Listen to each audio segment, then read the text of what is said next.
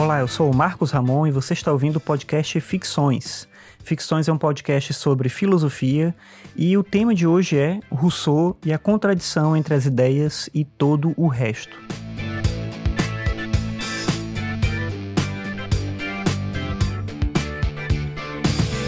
Na história da filosofia, a gente vai encontrar muitos pensadores que defendiam ideias e valores em seus textos, mas não praticavam essas ideias.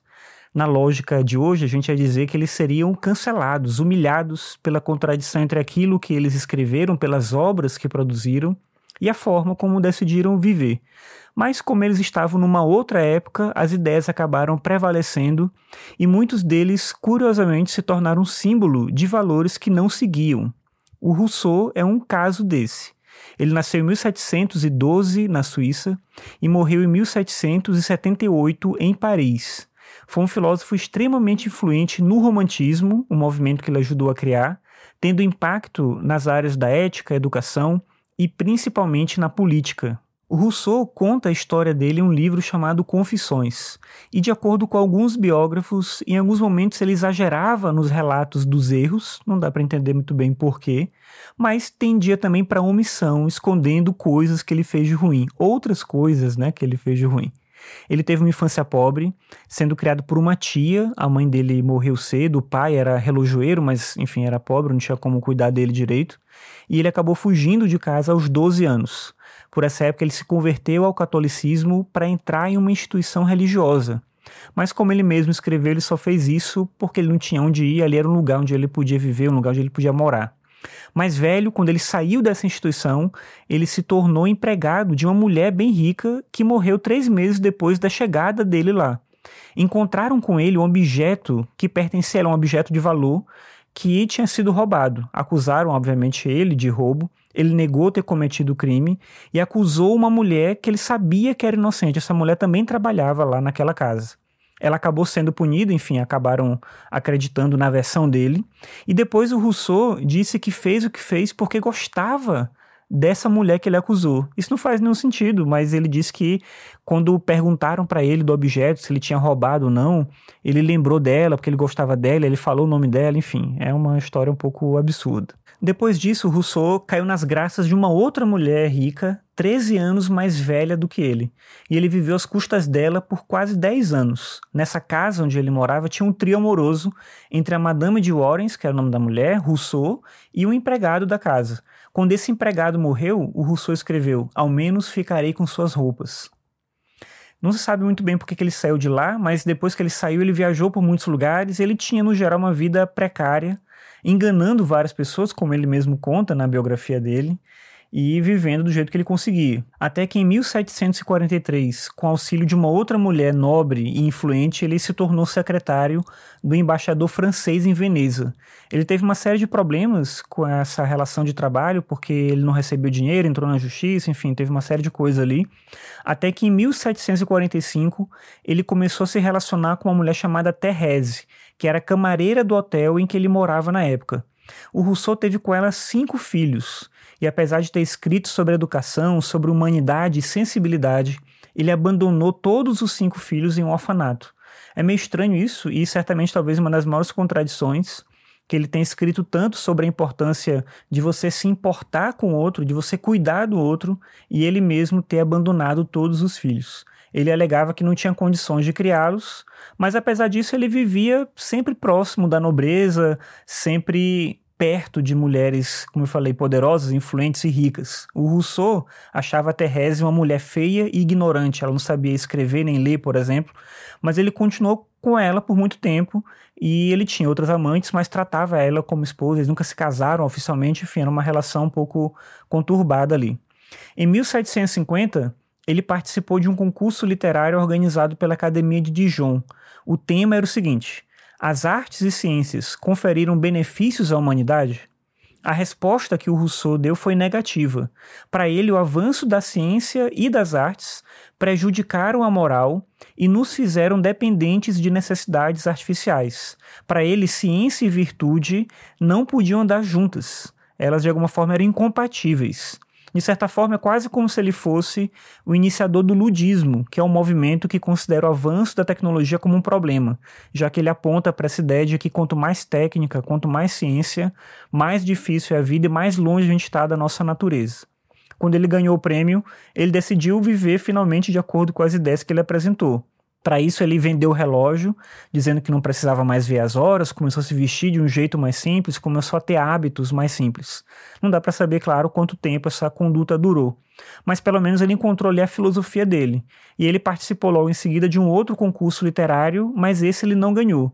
No entanto, o texto desse segundo concurso se tornou ainda mais célebre. Foi o Discurso sobre a Desigualdade de 1754. É nesse texto que o filósofo defende a tese de que o homem nasce bom, mas é corrompido pela sociedade, certamente uma das ideias aí mais famosas do Rousseau. Como autor que se insere no debate sobre o contratualismo, o Rousseau afirmava que devia prevalecer, na medida do possível, o direito natural, e ele chegou até a afirmar que seria benéfico abandonar a civilização, viver fora dela.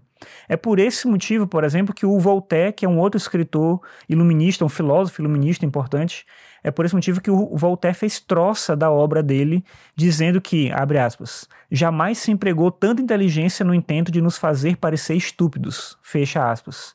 E o Voltaire também disse que a leitura dos textos do Rousseau dava vontade de andar sobre quatro patas. O Rousseau respondeu Voltaire uma carta que termina com a seguinte frase: Eu te odeio. Era assim que ele achava que podia resolver essa querela filosófica, digamos assim.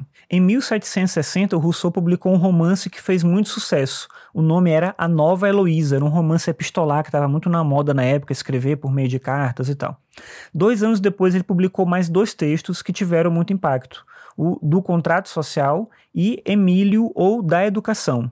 E esses dois textos foram considerados perigosos na época dele. No caso do Emílio, o Rousseau defendia uma educação pautada em valores naturais e não na religião, e daí você já consegue imaginar o problema.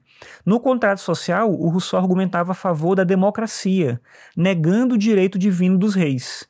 É importante dizer que a democracia, na época do Rousseau, era um sonho da antiguidade, era uma experiência da antiguidade. É diferente para a gente hoje, onde a democracia é algo, pelo menos na cultura ocidental, algo esperado e desejável. Na época do Rousseau não era assim, e ele já tinha uma perspectiva de defesa dos valores democráticos. Por ser perseguido por essas obras, ele acabou fugindo para a Inglaterra, onde ele foi acolhido pelo David Hume. Só que ele tinha uma mania de perseguição, parecia que ele estava ficando louco, todo mundo estava atrás dele, todo mundo estava incomodado com ele, pelo menos ele pensava assim. Ele não confiava no Hume, não confiava em ninguém e acabou voltando para Paris, onde ele morreu na miséria. Na época se acreditava até em suicídio, mas não se tem muita certeza do motivo da morte dele. Uma das últimas coisas que ele escreveu pouco antes da morte dá um tom mais ou menos de como ele estava se sentindo. Ele disse o seguinte, abre aspas: Estou sozinho sobre a terra, não tenho nenhum irmão, ninguém que esteja ao meu lado, nenhum amigo ou companhia não ser eu mesmo. O mais sociável e amável dentre os homens é desprezado por uma decisão unânime. Fecha aspas. O fato é que as ideias do Rousseau sobreviveram à biografia dele, ainda que ele fosse esse autor polêmico e egocêntrico. Ele escreveu, por exemplo, que ele extraiu todo o conhecimento da natureza humana da observação dele mesmo, porque só isso já bastava. E ele dizia que se ele não foi tão bom quanto a natureza humana deveria ser, porque ele dizia, né, afirmava que a natureza humana é boa, então por que, que ele não era tão bom? Ele dizia que isso aconteceu porque todos nós somos ambíguos e ele não é diferente de nenhum outro. Enfim, tem uma série de questões para discutir do ponto de vista lógico argumentativo nessa ideia do homem é bom, a sociedade corrompe, a sociedade é feita por homens que originalmente seriam bons, né? Tem um elemento complicado aí.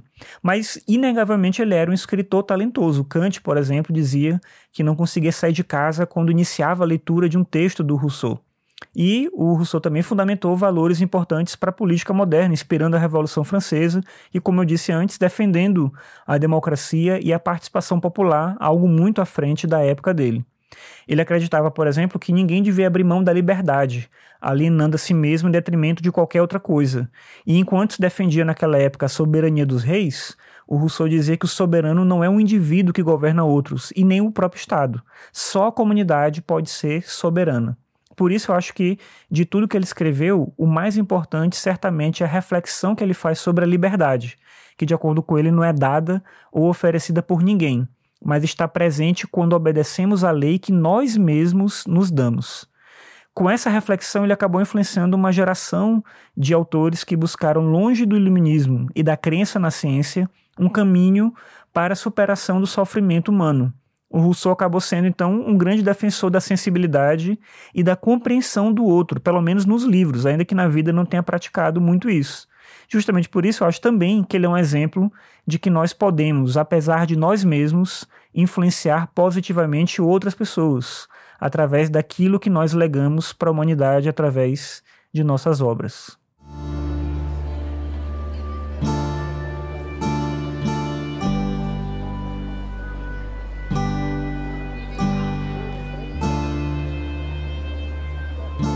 Obrigado por ter ouvido aqui o podcast Ficções. Você pode me acompanhar no meu site, que é o marcosramon.net barra ficções.